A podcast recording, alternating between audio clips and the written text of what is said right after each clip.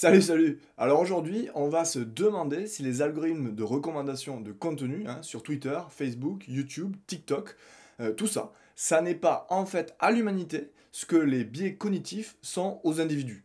Et ce que ça dit de là où l'humanité euh, se précipite. Allez, c'est parti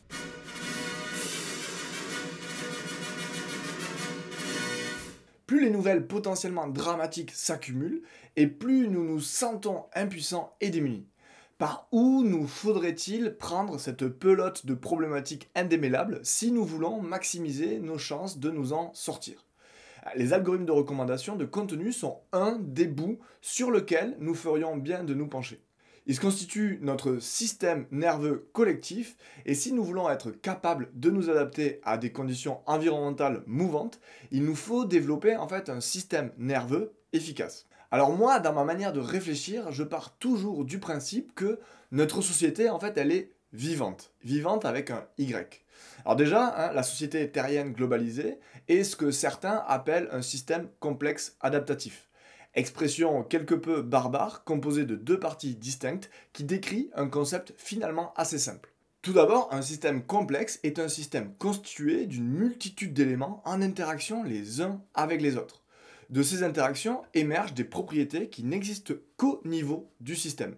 Un système complexe, ça peut être quelque chose d'aussi simple qu'un tas de sable, par exemple. Un grain de sable seul, par exemple, ne peut pas créer d'avalanche. Alors que le système composé de tous les grains de sable sur lequel on ajoute itérativement des grains de sable le peut.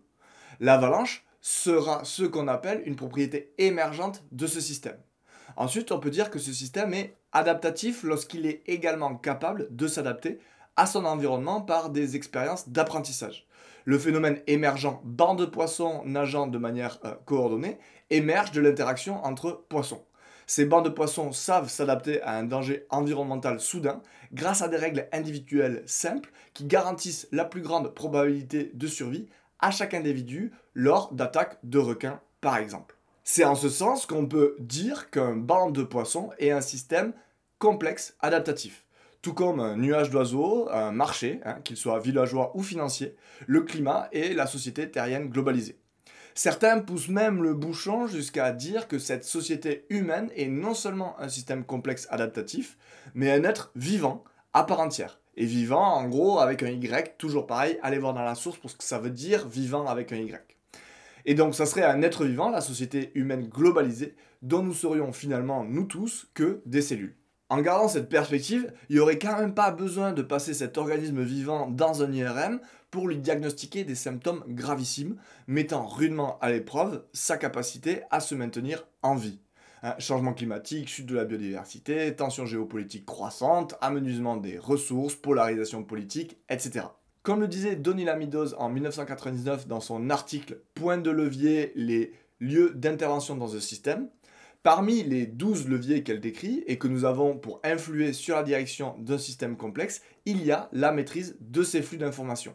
Dans sa partie consacrée au levier 6, hein, qui s'appelle la structure des flux d'informations, qui a et qui n'a pas accès à l'information, Donella Midos dit ceci. L'absence de retour d'information est l'une des causes les plus courantes de dysfonctionnement des systèmes. L'ajout ou la restauration d'informations peut constituer une intervention puissante, généralement beaucoup plus facile et moins coûteuse que la reconstruction d'une infrastructure physique. La tragédie des communs euh, qui fait s'effondrer les pêches commerciales du monde entier est due à l'absence, par exemple, de rétroaction de l'état de la population de poissons sur la décision d'investir dans des navires de pêche. Contrairement à l'opinion économique, le prix du poisson ne fournit pas en fait cette rétroaction. Au fur et à mesure que le poisson devient de plus en plus rare et donc plus cher, il devient d'autant plus rentable d'aller le pêcher. Ah, c'est une rétroaction perverse, une boucle positive qui mène à l'effondrement. Donc ça, c'était la traduction du passage sur les flux d'informations de données Lamidos. Lorsqu'on observe la situation actuelle et qu'on lit l'essai de données Lamidos, on peut même penser qu'elle avait sous-estimé en fait la puissance du levier informationnel. En effet, hein, tous les autres leviers plus efficaces selon, elle sont aussi de toute manière des flux d'informations. Les règles du système, les objectifs du système, les paradigmes du système. D'ailleurs, si on en croit la théorie du neuroscientifique Carl Friston, tout n'est finalement qu'information. Ce qu'on appelle la vie ne serait que la capacité d'un organisme à minimiser la surprise grâce à l'information qu'il collecte. En minimisant cette surprise, ou bien en essayant de prédire l'avenir, l'organisme peut développer des stratégies qui lui permettent de repousser, temporairement seulement, l'entropie, qui lui intime, elle, de se laisser aller à la désorganisation de sa matière. Qu'est-ce que la mort, en fait, pour un organisme vivant, si ce n'est la désorganisation ultime et irréversible de sa matière? La vie, en fait, n'est finalement qu'une lutte épique et magnifique contre un vainqueur connu d'avance, l'entropie. C'est parce que l'écureuil a un modèle du monde qui lui permet de prédire que l'hiver va arriver, qu'il se met à accumuler de l'énergie sous forme de caches de noisettes un peu partout dans la forêt. En fait, en prédisant l'avenir, l'arrivée de la saison hivernale, il minimise la surprise du monde et parvient à y survivre une saison de plus. Le scientifique Christophe Adami dit finalement la même chose lorsqu'il nous intime de penser à l'évolution comme un processus où l'information circule de l'environnement vers le génome. Au cours de l'évolution, la sélection naturelle a favorisé les individus porteurs d'un génome, puis d'une culture, contenant des informations qui se sont avérées améliorer leurs chances de survie et de reproduction.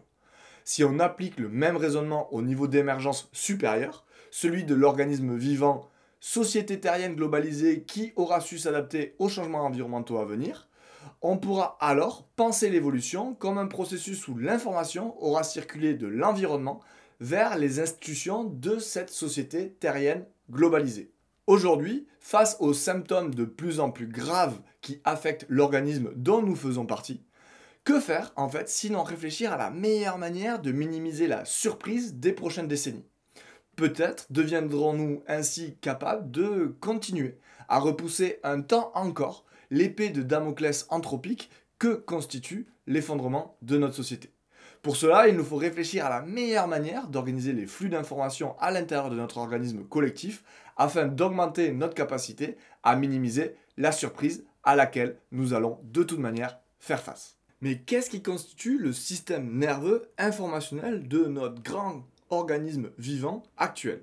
Dans le cas d'un être humain, ce sont nos sens qui permettent de collecter l'information. Notre système nerveux l'achemine ensuite jusqu'à notre cerveau qui se charge de lui donner du sens et de l'interpréter. Cette compréhension du monde peut ensuite générer une action visant à nous maintenir en vie. Alors l'analogie que je vais faire dans les prochaines secondes, bien qu'imparfaite, éclaire davantage qu'elle n'obscurcit. Dans le cas de la société terrienne globalisée, tous les individus collectent de l'information en permanence. Le système nerveux par lequel cette information circule est composé du système informationnel moderne. Bah, Internet en général et plus particulièrement ses caisses de résonance, les réseaux sociaux. Et notre cerveau décentralisé est constitué des nombreuses institutions ayant du pouvoir sur les affaires du monde. Les États puissants, les institutions mondiales, les grandes entreprises privées.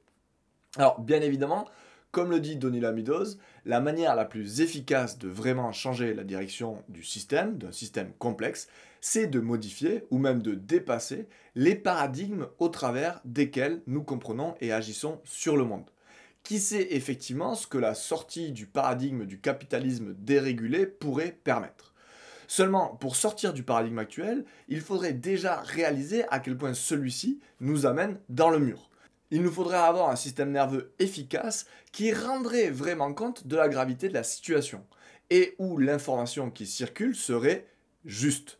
Une information juste euh, dans ce cadre de pensée, c'est une information qui à la fois nous permettrait de prédire avec le plus de fiabilité possible les avenirs probables et maximiserait notre capacité à agir en fonction de ces prédictions. Il faudrait par exemple que les signaux causés par la science et l'observation climatique actuelle, hein, à tout hasard, nous permettent de prédire les conséquences sociétales du changement climatique et engendrent une réaction à la hauteur du danger que ces conséquences probables représentent. Vu sous cet angle, il devient évident que la maîtrise des flux d'informations est encore plus centrale que ce que laissait penser le papier de Denis. Parce que finalement, est-ce que changer la manière dont l'information s'échange et se diffuse n'est pas une étape préalable nécessaire et incontournable au changement de paradigme politique? Parce qu'en fait, ce qu'il se passe, c'est qu'il y a quelque part une coévolution entre les flux d'informations d'une société et ses paradigmes. Parce qu'un système informationnel structuré pour diffuser les informations sur la croissance économique va entretenir et conforter le paradigme croissantiste d'une société. Et le paradigme croissantiste d'une société va générer une société avec un système informationnel structuré pour diffuser les informations sur la croissance économique. Et la boucle est bouclée. Et si on veut quelque part court-circuiter cette coévolution, il faut altérer le système informationnel pour qu'il diffuse de plus en plus d'informations sur le changement climatique actuel et ses conséquences probables. Et ça, ça va peut-être remettre en question, critiquer, renverser le paradigme croissantiste d'une société. Et ce renversement va peut-être permettre l'émergence de nouveaux types de sociétés.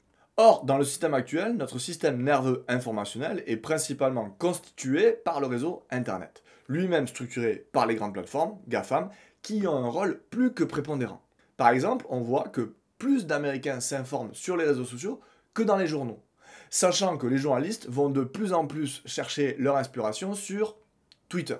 Sachant la prépondérance euh, de cette structure et des GAFAM dans la circulation de l'info, la question c'est comment et au nom de quoi cette information circule-t-elle aujourd'hui dans notre système nerveux globalisé, hein, c'est-à-dire Internet et les réseaux sociaux? Eh bien, ce qui structure notre système nerveux informationnel actuel, c'est le paradigme du capitalisme attentionnel. Ce qui fait battre le cœur de nos réseaux informationnels et donc de la société tout entière, c'est cette fameuse économie de l'attention, hein, cyniquement et admirablement euh, définie par le patron de TF1 de 2004, qui disait Ce que nous vendons à Coca-Cola, ce sont des secondes de cerveau humain disponibles. Alors, à l'aide des connaissances scientifiques actuelles sur le fonctionnement des humains et en cherchant à tout prix à extraire de l'attention humaine, ce capitalisme addictif, débridé, génère ce que Tristan Harris appelle une race to the bottom of the brainstem qu'on pourrait traduire hein, par une course à nos plus bas instincts. Or, si nous voulons augmenter nos chances de survie collective, il faut adresser ce problème crucial de la manière dont notre système informationnel fonctionne. L'information doit se diffuser au nom d'autre chose que sa capacité à extraire notre attention à l'insu de notre plein gré. Arrêtons de penser que laisser le contrôle du système informationnel à des entreprises qui hackent notre libre arbitre pour en extraire de l'attention modéliable est une expérience qui peut bien se terminer. Alors, quand je dis ce genre de choses, on me dit souvent Oui, mais on est quand même bien libre de cliquer ou ne pas cliquer, hein, parce que le libre arbitre, t'en fais quoi là-dedans? Et je comprends qu'on ait ce genre de réaction, parce que forcément, nous avons individuellement des réactions fortes à ce genre de vision très, trop peut-être, globale et systémique du fonctionnement du monde. Car en fait, elles sous-tendent que nous ne serions qu'un élément insignifiant de ce système. Ces visions du monde, où l'individu ne serait rien d'autre qu'une marionnette prévisible et manipulée par des forces qui le dépassent, ont tendance à nous révolter. Sans revenir sur la différence entre prévisible et déterminé, l'important c'est de réaliser à quel point nous sommes contraints. Nous sommes toujours contraints, que ce soit par l'environnement récent qui nous a vu grandir, ou par les environnements de nos ancêtres qui ont forgé les gènes et les cultures dont nous avons hérité et dont il est parfois difficile de s'émanciper. Ce jeu de contraintes laisse en tout état de cause beaucoup moins d'espace qu'on aimerait le penser au sacro-saint libre arbitre. En tous les cas, lorsqu'on regarde l'évolution de notre consommation de contenus digitaux ces dernières années, on est en droit de questionner la place et la puissance du libre arbitre dans l'évolution de notre consommation digitale. Parce qu'on le voit bien, une tendance se dégage. Hein. Si on avait posé la question à un Américain il y a 10 ans, si vous aviez 3 heures de vie supplémentaires tous les jours, que voudriez-vous en faire? Il aurait été très étonnant qu'il réponde Ah ben si c'était possible de gagner 3 heures de temps de vie, ce que je voudrais en faire, ben c'est aussi, bien sûr, les passer derrière des écrans pour consommer encore plus de contenu digital. Or, c'est exactement et très concrètement ce qu'il s'est passé. C'est en ce sens qu'on peut soupçonner qu'il ne s'agit pas d'un choix individuel réfléchi et conscient, mais plutôt d'une tendance sociétale qui nous emporte tous et qui n'a que faire de notre soi-disant libre arbitre individuel. Soyons honnêtes avec l'enfant que nous fûmes. Hein. Ce n'était pas dans son projet de vie de passer une fois adulte 6 hein, heures par jour à être abreuvé de contenus plus ou moins enrichissants, sournoisement recommandés par des algorithmes. Et la question qui se pose, c'est celle-là, c'est est-ce que notre système informationnel drivé par l'économie d'attention est vraiment adapté aux enjeux actuels? Parce qu'on constate hein, aujourd'hui tout un tas de phénomènes extrêmement préoccupants. Bulles idéologiques, panique morale, surexposition de certains phénomènes, sous-exposition de beaucoup d'autres, polarisation et hystérisation du débat public, disparition de la nuance dans les contenus les plus diffusés. On voit bien l'augmentation de tous ces phénomènes-là. Par exemple, nous avons maintenant des personnalités politiques qui, malgré une position critique vis-à-vis du capitalisme, se complaisent pourtant dans les logiques de sa branche attentionnelle, aux dépens de la vérité dans le débat public. Évidemment, c'est mon devoir de le faire. Croyez-vous que j'écris comme ça, euh, par distraction? Vous avez bien fait dire qu'il y a eu deux tweets. Le premier, c'est lorsque euh, les tirs ont eu lieu. Il ne s'est rien passé ce que je disais ne rencontrait aucun écho, comme si c'est normal. Et en effet, c'est contre ça que je proteste. Comme ça n'a rien donné, j'ai monté le ton. Et j'obtiens ce que je veux. Nous sommes aujourd'hui malades d'avoir des conseillers de personnages politiques qui résument eux-mêmes leur stratégie attentionnellement efficace avec la formule suivante un déplacement, une polémique. Hein, c'est le cas des conseillers de Yannick Jadot pendant la présidentielle. A priori, il n'a pas trop réussi. Mais n'empêche, ça a été la stratégie. Ce phénomène est un symptôme parmi tant d'autres d'un système nerveux informationnel à l'agonie. Comme le disait déjà Greta Thunberg en 2019 dans le TEDx qui devait la rendre célèbre, je me rappelle avoir pensé que c'était vraiment étrange que les humains, qui sont une espèce animale parmi d'autres, soient capables de changer le climat de la Terre. Car si nous le pouvions, et si cela était réellement en train de se passer, nous ne parlerions que de cela dès qu'on aurait allumé la télévision, tout aurait été consacré à ce sujet. Gros titres, radiojournaux, vous n'auriez jamais pu lire ou entendre quoi que ce soit d'autre, comme si une guerre mondiale faisait rage. Et elle a raison. Nous sommes malades de ne pas parler quasi exclusivement du bouleversement climatique et biologique de notre planète. Du point de vue de notre survie collective, il est aussi anormal qu'on ne parle pas en permanence du changement climatique qu'il est anormal qu'on parle à l'envie en ce moment de la préparation de la Coupe du Monde de foot 2022 où on a pourtant tiré le fil de l'indécence sur tout le cycle de vie de l'événement. Hein, des esclaves qui sont morts en construisant les stades, aux jets privés qui transporteront les joueurs richissimes, aux frigos géants à ciel ouvert que sont les stades climatisés du Qatar. Focaliser autant d'énergie d'attention et d'information à un tel événement, c'est la définition même d'une crise d'épilepsie. Et ces crises d'épilepsie-là touchent notre système nerveux global. L'épilepsie, c'est une maladie du système nerveux où les neurones produisent soudainement une décharge électrique anormale dans certaines zones cérébrales. Or, une des causes de ces décharges électriques inutiles, hein, inutiles du point de vue de la survie collective dans l'organisme vivant société globalisée, ce sont les algorithmes de recommandation l'humanité regardait en 2017 un milliard d'heures YouTube tous les jours. Et 70% de ce temps de visionnage venait de vidéos recommandées par la plateforme elle-même. Ce qui veut dire que YouTube décide au travers de son algorithme de recommandation de ce que l'humanité regarde 700 millions d'heures par jour. Et si les plateformes sont obligées de recommander du contenu, c'est car nous aurions sinon tout le mal du monde à nous orienter dans cette jungle informationnelle. Les algorithmes de recommandation filtrent en fait l'information qui sinon nous submergerait. De la même manière, certains biais cognitifs ont cet objectif d'opérer un filtre entre l'individu et toute l'information qui l'entoure afin de mettre en avant l'information pertinente du point de vue de sa survie. C'est ainsi qu'un bruit inhabituel et puissant derrière soi prendra soudainement plus d'importance qu'une tâche essentielle mais non urgente dans laquelle nous étions plongés et il prendra a fortiori plus d'importance qu'un magnifique chant de Marguerite que nous étions en train d'admirer. Les algorithmes de recommandation étant à l'humanité ce que les biais cognitifs sont aux humains, le problème est qu'ils cachent aujourd'hui à l'individu société humaine les dizaines de tigres à dents de sabre qui l'entourent. Et en fait, ils nous entretiennent dans l'illusion qu'on évolue dans un magnifique chant de Marguerite. Et il est tout à fait logique que les algorithmes nous entretiennent dans une telle illusion. Ils sont conçus pour ça les algorithmes de recommandation qui émergent de notre système politique actuel ont tout intérêt à nous pousser toujours plus loin dans les bras de nos bas instincts individuels. Car c'est ça qui est attentionnellement efficace. Les mauvaises nouvelles, même vraies et pertinentes, créent des naufrages attentionnels. Il n'est pas étonnant que les algorithmes ne recommandent et ne diffusent pas massivement les contenus qui nous permettraient de prédire au mieux les conséquences du changement climatique et qui encourageraient les actions minimisant les conséquences dramatiques de celui-ci. Parce que s'ils ne le font pas, c'est simplement car cela irait à l'encontre du capitalisme attentionnel qui leur a donné naissance. Mais imaginons que nous soyons dans un système politique qui nous permette à l'échelle globale de recommander du contenu selon d'autres critères que ceux qui génèrent le maximum d'attention et donc d'argent. Quels seraient ces critères? Comment intégrer ces critères à un système de recommandation de contenu? Comment choisir démocratiquement des critères qui optimisent le fonctionnement du système nerveux mondial? Comment les évaluer? Ces questions, elles sont pertinentes avant même qu'un système politique qui permette aux réponses de se développer largement n'advienne.